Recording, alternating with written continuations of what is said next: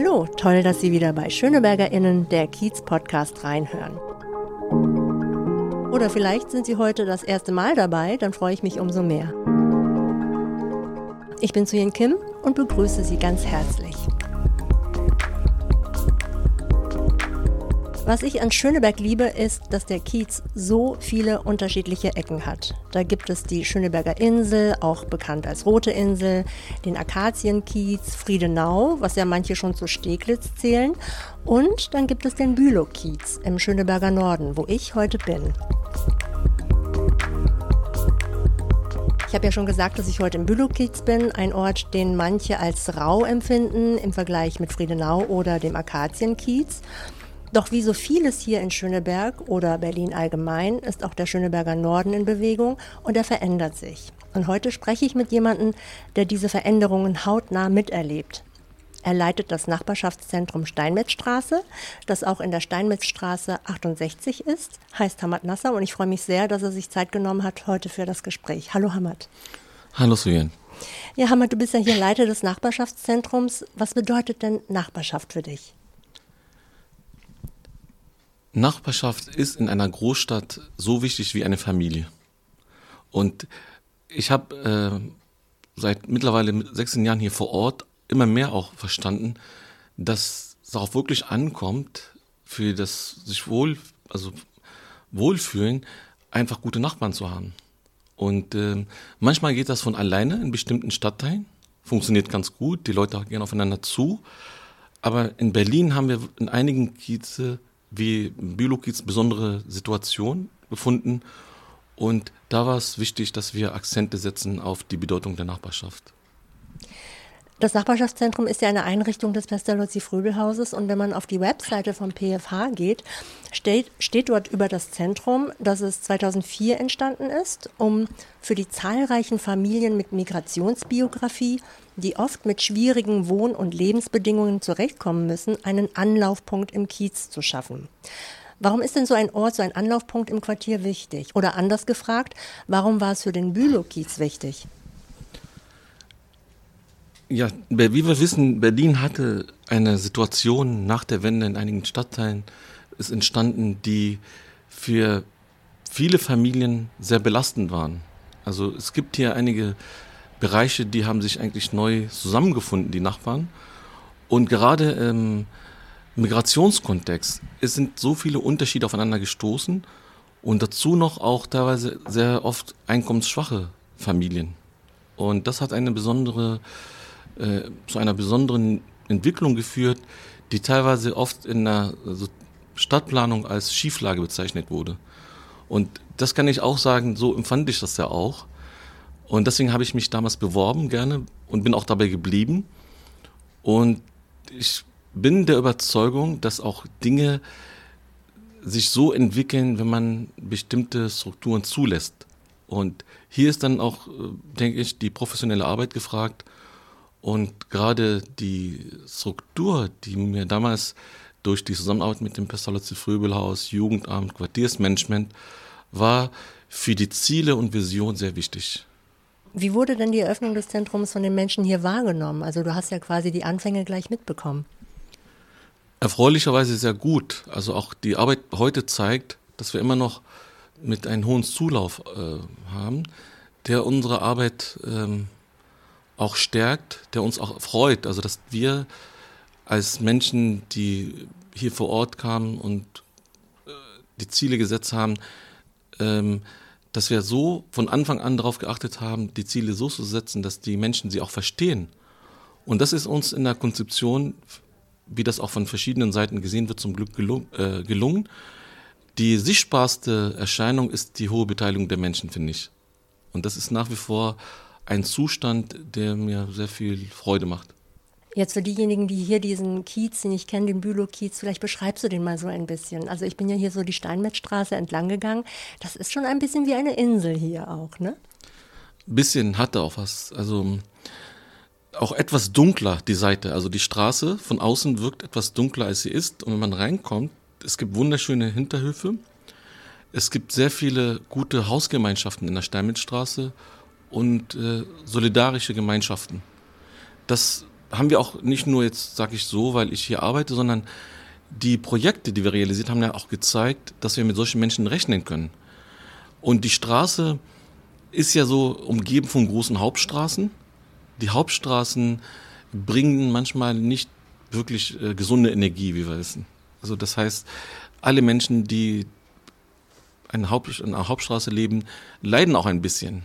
Und das schafft auch zusätzliche Belastung für die Familien, mit denen wir arbeiten. Dann haben wir im Gebiet Verhältnisse, die gibt es ja schon seit 100 Jahren in Berlin, die das Leben der Menschen teilweise und das Bild in der Stadt auch etwas äh, belastet. Und hier war genau die Politik, die Gesellschaft, die professionellen Strukturen gefragt, diese Rahmenbedingungen genauer anzugucken und zu schauen, was muss gemacht werden, damit das, äh, diese Wirkung wie ein abgeschotteter Raum einfach äh, weicher wird. Und ich denke, genau das ist in einer äh, guten Mischung zwischen Bildungsarbeit und Kulturarbeit gelungen. Ich erlebe die Menschen, die Besucherinnen und Besucher in der Steinmetzstraße, dass sie oft sagen, dass sie so einen Aha-Effekt kriegen. Und das freut mich immer sehr. Also trotz der sozialen Probleme, die es in diesem Bezirk gab und im, gerade in diesem Viertel, gibt es auch ähm, Potenziale, die waren, die wurden nicht gesehen. Und ähm, in den letzten Jahren gab es einen richtig harten Wechsel. Also mittlerweile ist das fast in einigen Ecken eine Innengegend. Die ein, äh, eingestammte Bevölkerung hat nur noch hier Möglichkeit, in der Stein Steinmetzstraße zu leben, weil wir glücklicherweise städtische Wohnungsbaugesellschaften haben. Also wenn der Zustand anders wäre, vermutlich aufgrund der Lage des, äh, dieser Gegend, dann hätten wir schon längst ganz andere Verhältnisse hier. Darauf komme ich auf jeden Fall gleich zu sprechen, weil das bemerke ich ja auch, wie sich das hier verändert hat.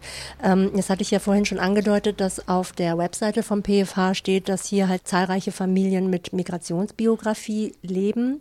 Ähm, hast du vielleicht irgendwie Zahlen gerade im Kopf, wie so der Anteil der Bevölkerung ist, mit welchem NDH, nicht deutscher Herkunft, Anteil? In der Gesamtbevölkerungsanteil im Bülow-Kiez liegt das um die 60 Prozent. Aber wenn man in den Schulen schaut, teilweise oder Kitas, war zeitweise etwas höher. Weil die migrantische Bevölkerung waren auch teilweise noch im gebärfähigen Alter, sehr viele, und waren auch kinderreich. Und das hat sich natürlich auf das Bild, was ich heute oder viele, auch nicht nur ich, auch als sehr positiv sehen. Also wenn wir durch die Straße sehen, in der Steinmetz, genau das ist äh, ein Empfinden, den man vielleicht im zweiten Blick findet. Das sind auch Verhältnisse, die so wie Südeuropa beschrieben werden die natürlich auch sympathisch und an Urlaub erinnern. Kannst du dich vielleicht noch daran erinnern? Ich meine, das ist jetzt schon mhm. sehr, sehr lange her, aber kannst du dich vielleicht daran erinnern, wie das war, als hier die Eröffnung des Nachbarschaftszentrums gefeiert wurde und wie am Anfang vielleicht noch die BürgerInnen ermutigt werden mussten, hierher zu kommen? Sehr genau sogar. Das sind ja auch die schönen Momente, an die ich mich auch äh, gerne zurückdenke, die auch mir die Kraft für die Arbeit heute noch geben. Die Menschen haben geschnuppert, wir haben eine offensive äh, Ansätze auch erprobt damals, also richtig aufsuchende Sozialarbeit und enge Kooperation mit Schule, Kita etc. Und gerade der, der Arbeitstitel in der ersten Stunde hieß ja Beratung für die Zielgruppe. Das heißt, von Anfang an war das so, das Konzept formuliert, wir möchten eine Dienstleistung anbieten. Und mit diesen Vorstellungen haben wir auch gearbeitet. Sozialarbeit darf nicht so sein, dass die Menschen das Gefühl bekommen, sind hilfebedürftig, sondern sie kommen, wir sehen sie wie Kunden, die auch äh, erstmal einen Wunsch haben, den versuchen wir in der, äh, die ganzen Fachkräfte so gemeinsam nach einer Lösung zu, zu finden. Ja, und äh, die, diese Nähe, die entwickelt wurde über die Begegnung, Zusammenarbeit, hat auch Vertrauensgrundlage geschaffen. Also das finde ich ganz, ganz wichtig, die Perspektive, dass man mit Sozialarbeit eben nicht den Leuten quasi, als wären die Leute hier alle notbedürftig. Ja, darum geht es ja gar nicht, sondern es ist wirklich ein Angebot, das freiwillig in Anspruch genommen werden kann. Und ähm, ich glaube, das ist, finde ich, auch ganz wichtig, so was du da auch erzählst, weil je nachdem, wie ich auf die Menschen zugehe, kommt auch genau die Reaktion zurück. Und wenn ich ihnen vermittel, du bist hilfsbedürftig, ähm, ist das natürlich auch etwas, das macht was mit dem Gegenüber, ja, das macht was mit dem Selbstbewusstsein auch. Aber wenn man sagt, wir sind auf Augenhöhe und ich biete dir etwas an, was du gerne in Anspruch nehmen kannst oder nicht, das ist absolut in Ordnung, ähm, hat das schon eine ganz andere Konnotation. Ne? Ja, wir fragen auch, was kannst du anbieten, auch umgekehrt. Super, finde ich total gut. Da komme ich jetzt nämlich gleich drauf zu sprechen. Was bietest du erstmal den KiezbewohnerInnen hier an im Nachbarschaftszentrum? Und was sagst du äh, den Bewohnerinnen hier oder den Nachbarinnen hier, was bietest du mir an? Ja, wir bieten die Räume für die Nutzung, der, also dass die Nachbarn zusammenkommen, sich begegnen, schöne Stunden verbringen. Und gerade die Räume schaffen auch äh, Anlässe.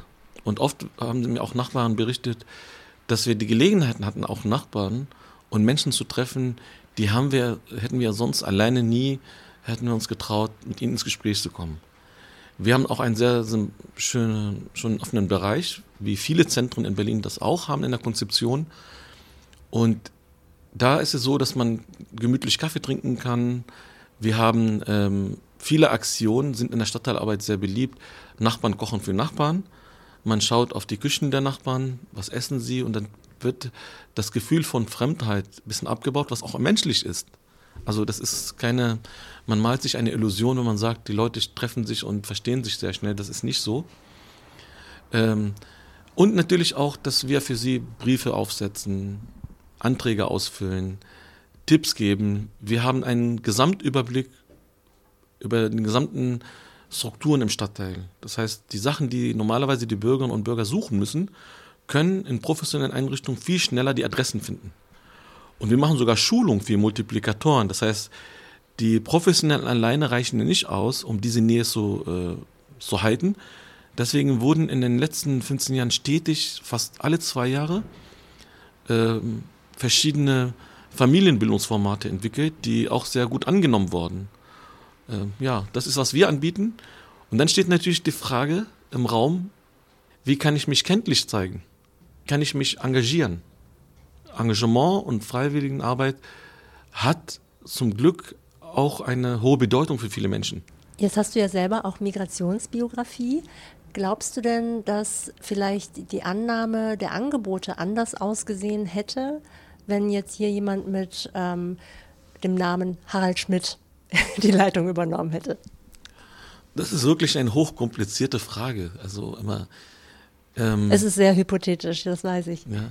Ich habe immer ge mir gehofft, sagen wir so, meine Einstellung nach wie vor ist es eher der Mensch und die Arbeit, die seine Bedeutung unterstreicht.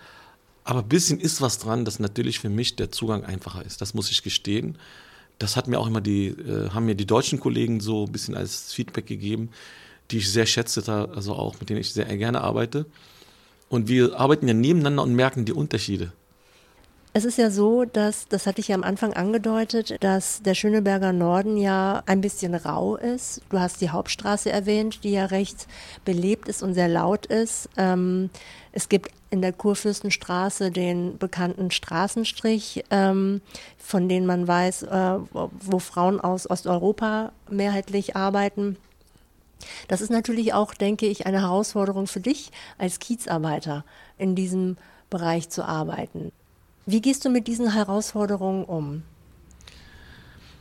Ja, was ich, ich habe das anfangs auch gesagt, wo ich Sozialarbeit, der Mensch alleine kann ja nicht viel bewirken. Da sind ja mehrere Köpfe und Herzen dafür notwendig. Und wir haben glücklicherweise in, diesem, in unserem Netzwerk äh, im Bülow-Kiez sehr gestandene Kollegen. Also wenn man genau schaut, für alle Themen gibt es Profis. Wir arbeiten in, in den genannten Bereich in, zum Beispiel mit dem Träger Olga. Die bilden uns, äh, wir machen regelmäßig mit ihnen Fortbildung. Wir geben Beobachtung weiter an die, an, an die Institutionen, die auch in der Kurfürstenstraße sitzen und kooperieren sehr eng. Und wir wissen, ähm, der Rahmen, den ich habe vor Ort hier, ist sehr beschränkt und sehr konzentriert auf die Kernthemen. Aber die gesamtgesellschaftlichen oder die Rahmenbedingungen im gesamten Stadtteil, das stimmt, sie, sie sind ja die Auslöser auch für, für negative Erscheinungen. Es sind nicht die Frauen, die da stehen und aus diesen Ländern kommen, sondern das ist leider so, in allen Großstädten gab es eben das Phänomen, der Prostitution und die Begleiterscheinung der Prostitution. Und wir versuchen innerhalb der Bevölkerung auch mit sehr viel Aufklärung, dass keine ähm, Polarisierung entsteht und Hass auf eigentlich wehrlose arme Menschen, die dafür nicht können. Aber trotzdem ist diese Erscheinung für viele Familien, manchmal beschreiben sie als belastend. Und äh, wir haben sehr viele öffentliche Veranstaltungen hier im Stadtteil dafür organisiert. Mit Bilderausstellungen, mit Forschungsgruppen, um äh, auch Gruppen so dafür zu sensibilisieren für das Phänomen. Also im Grunde ist ja Kommunikation dann das Geheimnis, ja, ne? Einfach genau, das ist der Punkt. zuzugehen. Und das wird auch weiterhin bleiben, die, die sozialen Erscheinungen und die Veränderung auch immer ernst nehmen und auch mit verschiedenen Seiten kommunizieren und äh, nach Lösungen suchen gemeinsam.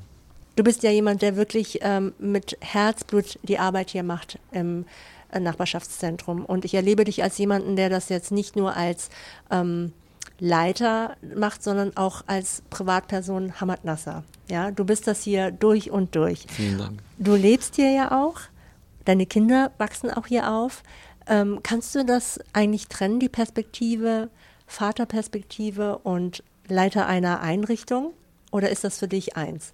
Nein, um Gottes Willen, das wäre fatal. Also die, die, die Privatsphäre bleibt heilig und ich versuche das ganz gezielt sogar auch, weil die Arbeit nimmt mich voll und um professionell zu handeln, muss man auch gerade in der Sozialarbeit ganz gut trennen, finde ich. Und das gelingt.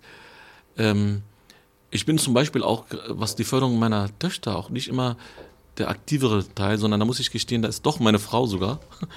Einfach weil die Arbeit hier, ich war auch derjenige, der sagen wir mal 40-Stunden-Job hatte und sie hatte glücklicherweise nur Teilzeit. Also wäre das umgekehrt, hätte ich bestimmt auch mehr gemacht. Ähm, dazu ist meine Frau besser in Mathematik als ich. das ist der Hintergrund und ich leide auch, dass meine mathematischen Kenntnisse manchmal, ich musste hier viel üben. Also immer wieder, wenn wir, äh, wenn Schüler zu uns kommen im Lernclub, und wenn im Lernclub zum Beispiel Lernpaten ausfallen, da kannst du dir vorstellen, wer springt ein? Also die Hauptamtlichen. Und das ist für unsere Vorstellung das Normalste hier. Und wir lernen auch stetig dazu. Also das heißt, ähm, Fächer immer wieder neu auffrischen, alle möglichen Fächer. Äh, bei uns ist ja der Lernclub von der fünften bis zum Abitur. Oh, Wahnsinn. Also, Ihr begleitet halt wirklich sehr lange dann auch. Ne? Ja, also das heißt, die Abiturienten haben eigene Strategien, eigene ähm, Lernpartner gesucht inzwischen. Zum Glück müssen wir das nicht tun. Da werden wir richtig überfordert. Also wenn wir mit, mit irgendwelchen physikalischen, mathematischen Fragen kommen, das muss ich zum Glück nicht machen. Du hattest am Anfang auch erzählt, dass der ähm, Schöneberger Norden hier, der Bülow-Kiez, sich ja auch verändert hat und dass es eine Herausforderung ist, natürlich auch für die bestehende Nachbarschaft, ähm, da die Gemeinschaft auch so zu erhalten. Man sieht es ja auch, äh, an der Hauptstraße haben ja ganz viele Galerien ihren Platz gefunden, Kunstgalerien, schicke Restaurants mittlerweile, Cafés. Jetzt zieht ein anderes Klientel in den Kiez hinein, das man vorher gar nicht gesehen hat. Ich möchte noch gar nicht so von Verdrängung sprechen, aber man sieht es, es ist wirklich sichtbar. Was für eine Herausforderung ist das denn für dich als Leiter dieser Einrichtung? Ähm, da die Menschen trotzdem, äh, sag ich mal, zuversichtlich zu stimmen, dass sie nicht das Gefühl haben, dass sie hier verdrängt werden. Das ist auch ein, ein Punkt, an dem wir sehr intensiv arbeiten, sogar, der uns auch beschäftigt. Wir erleben zum Beispiel, dass in der neuen Zuwanderung, nicht also Zuwanderung, sondern die Menschen, die neu zuwandern hier, in, zum Teil einfach ähm, nicht wirklich die Einrichtung erreicht haben. Also in einigen Angeboten nehmen sie teil, ihre Kinder zumindest, in Musik zum Beispiel. Das läuft ganz gut. Dann kommt es zu einer Mischung, gesunden Mischung der alteingesessenen Gruppe und der neuen. Aber es gibt viele Bereiche, das ist noch ausbaufähig bei uns. Aber da haben wir, muss ich gestehen, nicht die wirklichen Möglichkeiten, so vorzugehen, wie wir uns das wünschen. Das ist eine professionelle Aufgabe. Es hängt davon ab, wie viele Hauptamtliche und äh, beruflich Menschen sich damit befassen mit dem Thema. Aber für mich bleibt aktuell nach wie vor der Fokus auf die alteingesessene, größtenteils benachteiligte Gruppe. Weil äh, Menschen, die jetzt äh, hier neu in der Gegend wohnen, ich habe auch einige privat kennengelernt. Ich gehe oft gerne spazieren im Gleisdreieck. Und das Zentrum war in der, zwischen 2006 und 2009 eigentlich Hauptunterstützer für, die, für das Projekt, dass der Gleisdreieck entsteht. Es gab ja ein Bürgerverfahren. Äh, einige aus der Vätergruppe haben sich beteiligt am Verfahren. Äh, und es gab eine Ausschreibung, ein Wettbewerb. An all diese Prozesse kann ich mich noch gut erinnern. Und jetzt sehen wir, wohnen Menschen, denen geht es ganz anders, sind viel besser situiert als die meisten Menschen, mit denen wir arbeiten und haben ganz andere Bedürfnisse und Interessen. Das ist nicht zu übersehen. Also anhand von Cafés, wie du hast beschrieben, Galerien, sind ganz andere äh, Themen, die sie berühren und auch was Bildung betrifft für ihre Kinder. Wenn die Neuen, das ist unsere Hoffnung, unsere Strukturen entdecken, unsere Schulen, unsere Kitas, das passiert ja auch erfreulicherweise. Also auch da gibt es Bewegung, dass sie merken, das Zusammenleben ist immer spannungsreich, in allen Gegenden der Welt. Also es ist nicht so nur im, äh, bestimmte Quartiere, aber trotzdem, wenn der Wille da ist und die Kommunikation gut funktioniert, kann man das klären. Und es gibt sogar Eltern, gut situierte Eltern, das habe ich bei mir privat erfahr so erfahren, wenn ich meine Kinder stärken möchte, dann ist es wichtig, dass sie unterschiedliche Kinder kennenlernen. Das ist ein Gewinn. Also wenn sie die gleichen, aus der gleichen Familie, gleichen Kultur kennenlernen, dann haben sie wirklich in Berlin was verpasst. Und dann sind sie auch nicht gut für unsere globalisierte Welt vorbereitet. Das ist äh, das, was ich also auch immer in der Kommunikation mit neuen Nachbarn.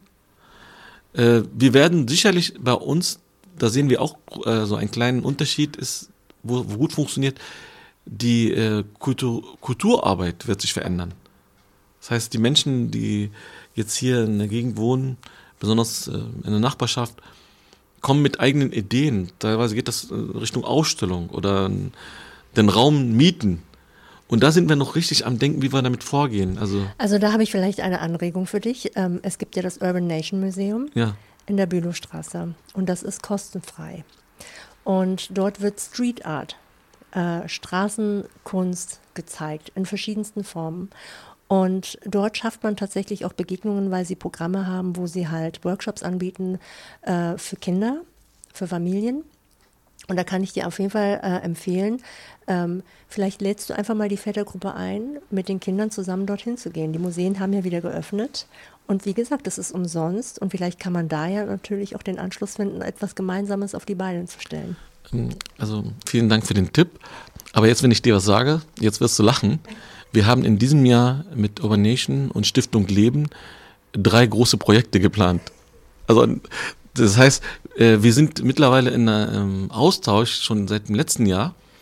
Letztes Jahr haben wir im Oktober in der Pandemie verstanden, wir können zum Beispiel keine Theaterbesuche gemeinsam organisieren.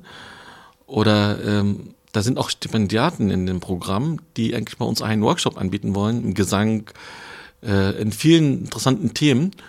Und das läuft sehr gut. Also ich bin da wirklich sehr glücklich auch über die äh, aktuelle Kooperation und äh, die Nachbarschaft auch. Das ist ganz toll. Und ich finde auch, dass ähm, kulturelle Bildung ist insofern halt auch ganz wichtig, weil es einfach die Perspektive nochmal verändert und auch den, den Horizont grundsätzlich einfach erweitert. Ja, da geht es jetzt nicht einfach um akademisches Wissen, sondern es geht etwas, es geht darum, was macht es mit mir als Mensch. Ja. ja das ja. ist einfach Kompetenzerweiterung in, in jeder Hinsicht, finde ich. Absolut könnte ich unterstreichen, das kann jeder Mensch für sich fühlen und ähm, gute Dinge, die man für sich gut entdeckt, stimmen meistens vielleicht auch für die anderen als Angebot. Muss man erstmal und aber auch zulassen, dass die Menschen Wahlfreiheit haben. Das ist, glaube ich, das Entscheidende in der Bildungsarbeit auch im kulturellen Bereich. Keine aufgesetzte äh, Konzepte weil du gerade von Freiheit sprichst. Wir träumen jetzt mal, ähm, es gibt keine Pandemien, wir können frei entscheiden, was wir machen wollen. Was wünschst du dir denn für die Zukunft? Die Zukunft, einer wirklich der Hauptziele, die, die ich verfolge, auch hier im Stadtteil, dass wir noch ein bisschen wachsen, räumlich, weil wir viele Ideen und Angebote, die jetzt auch entstehen und zunehmen, nicht so realisieren können, wie wir das möchten. Wir sind angewiesen auf die ähm, Einrichtungen in der Nachbarschaft zusätzlich anmieten. Aber wir wollen auch vor Ort, also mehr so in der Gesamtgestaltung etwas dauerhaft haben. So, und auch neue Versuche gehen im Bereich der intergenerationalen, intergenerationalen Dialog zum Beispiel oder äh, interkulturellen Themen. Wir haben den Zustand hier im Zusammenhang mit den Zuwanderungen der neuen Geflüchteten auch Zuwachs an neue Bevölkerungsgruppen. Und das Spannende dabei, die neuen Bevölkerungsgruppen, die kommen auch mit sehr viel Potenzial, mit sehr vielen Ressourcen und Ideen und nutzen teilweise auch bei uns schon die Räume. Wenn wir äh, unsere Facharbeit abschließen, 18.30 Uhr hier im Haus, dann sind ja unsere Räume ausgebucht an drei Tagen für externe Gruppen aus allen Kulturen. Und gerade hier sehe ich auch viel wirklich Wachstumsmöglichkeiten für die Beteiligungskultur und Integration. Also Integration, das Thema habe ich in meiner Arbeit vor 15 Jahren viel mehr gesprochen. Wir dachten, das ist ja schon in Deutschland so wie ein Mechanismus, der läuft. Aber nun haben wir ja die aktuelle Zuwanderung 2015 in großem Umfang. Was ich sagen muss, die wohnen nicht alle unmittelbar in der Nachbarschaft, leider, muss ich sagen. Die nutzen die Angebote, aber sind aufgrund der, des Wohnungsmarkts, woanders auch teilweise mittlerweile wohnen sie oder teilweise Unterkünfte. Das ist also die Vision, dass wir die Integration immer der Neuen stetig im Blick behalten, weil das ist für die Zukunft dieser Stadt enorm wichtig. Es ist eine Zuwanderungsstadt und Zuwanderungsstädte leben davon, von neue Ideen, neue äh, Menschen, die auch immer das Land entdecken. Nicht nur kurze Zeit, sondern auch langfristig. Berlin hat ja, was Interesse und Aufmerksamkeit durch Tourismus betrifft, da können, brauchen wir uns nicht zu beklagen. Und gerade das ist auch ein spannender Punkt für Schinneberg. Also die Cafés und Galerien, die jetzt bei uns im Stadtteil hier auch existieren, in der Nachbarschaft, die sind ein zusätzlicher Gewinn meines Erachtens. Also dass die Menschen, die wir, mit denen wir arbeiten, hoffentlich auch diese Möglichkeiten auch für sich entdecken und äh, auch der, dass sie de, den Tourismus auch in die zahlreichen äh, Sachen, die entstehen, nicht als äh, Verdrängung spüren. Zwangsläufig, das gibt es auch ja in Berlin, das kann man ja, muss man auch hier an dieser Stelle wirklich betonen. Ich, in, aus meiner Perspektive sehe ich, dass da auch schon Verdrängungsmomente existieren. Das ist eine hohe Gefahr, finde ich. Und das macht mich wiederum, wenn ich äh, auf die, deine Frage zurückkehre, was Zukunft betrifft, teilweise nachdenklich. Äh, die Frage stellt sich für mich im Raum, werden die meisten Familien noch da sein in, in zehn Jahren? Gut, ich meine, die Einrichtung hat sich jetzt etabliert. Wir planen immer, sagen wir, für fünf Jahre. Ganz konkret. Also es gibt Projekte, sagen wir, wenn es um kulturellen Bereich sind ja für drei Jahre. Das Mehrgenerationenhaus ist auch ein langfristiges Projekt mittlerweile schon. Und ähm, aber die Mischung macht's. Also wenn wir jetzt ähm, Angebote für die Neuen auch äh, werben, im Bereich ähm, Gärtnern funktioniert gut, habe ich gesagt. Das ist sehr einfach. Das ist niedrigschwellig für Menschen, die sonst sich nicht beteiligen aus der Nachbarschaft. Äh, und ist auch sehr sympathisch für die Neuen. Die kommen und haben ganz andere Forschung, wie ihre Umgebung sein muss, äh, sie bringen auch Power mit und Interesse, das ist das Entscheidende. Aber die Offenheit müssen sie auch natürlich bringen.